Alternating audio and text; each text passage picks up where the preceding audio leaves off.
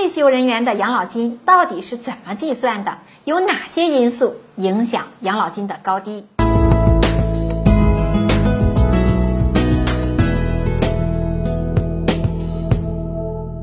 您关心的就是我们关注的。大家好，欢迎收看《赵理生活》。今天我们跟大家来聊一聊养老金的话题。关于养老金的问题呀，现在不仅是很多退休人员关注，不少的在职人员也非常关注。因为啊，老龄化社会来临，大家都在关注以后的养老保障问题。今天我们想聊的话题是，大家退休以后的养老金呀，它到底是怎么计算的？影响养老金的因素有哪些呢？首先呀，我们来看看养老金它是怎么计算出来的。咱们退休人员的养老金呀，是由两部分组成的，哪两部分呢？就是个人基础养老金和个人账户养老金。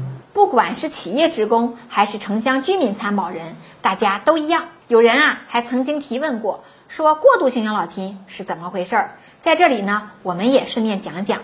它其实啊是社保发展过程中因为历史原因的一个稍微特殊一点的存在。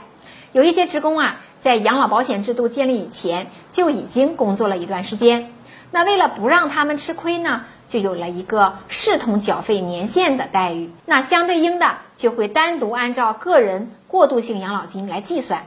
那这只是一小部分人的特例。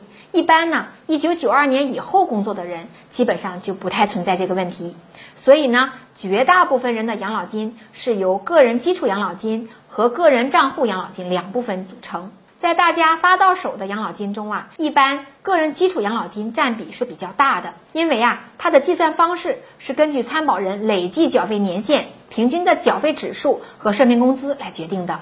这里呢，还有一个规律，就是累计缴费年限越高。平均缴费基数越高，那么个人基础养老金呢就会越高。为什么我们一再的呼吁大家要关注缴费年限和缴费基数啊？这就是因为个人基础养老金呢是整个养老金重要的组成部分，占比要达到百分之六十五以上。因此啊，可以说它的高低对养老金具有重要的意义。接下来我们再来看看个人账户养老金。我们在之前的节目中也跟大家说过。个人账户养老金一般都是个人缴纳部分划进来的，其实呢也体现了一个多缴多得的规律。个人账户养老金在整个养老金的占比中啊是比较小的，大约呢是三分之一左右。这笔钱是怎么发的呢？当然不是一次性发给大家，这里呀它有一个公式，那就是要根据个人情况除以一个计发的月数。一般来讲，你退休的越早呢，你计发的月数就会越大。当然，这也比较合理。像五十岁退休呢，计发月数啊就是总额除以一百九十五个月；而五十五岁退休呢，计发月数就是一百七十个月了。而六十岁退休啊，那计发的这个月数啊就是一百三十九个月。之前好多人都问我说，这个一百三十九个月是怎么回事呢？那就是按照退休年龄啊，把养老金个人账户余额按月计发的一个重要的参数。从这个计发的公式中啊，我们其实也能找到一个规律。大家发现了吗？那就是退休越晚呢，这个计发月数越小，每个月呢打给个人的额度呢就会越高。其实啊，这也很公平。你晚退休，相当于啊依然在给社会做贡献，是应该多得一点的。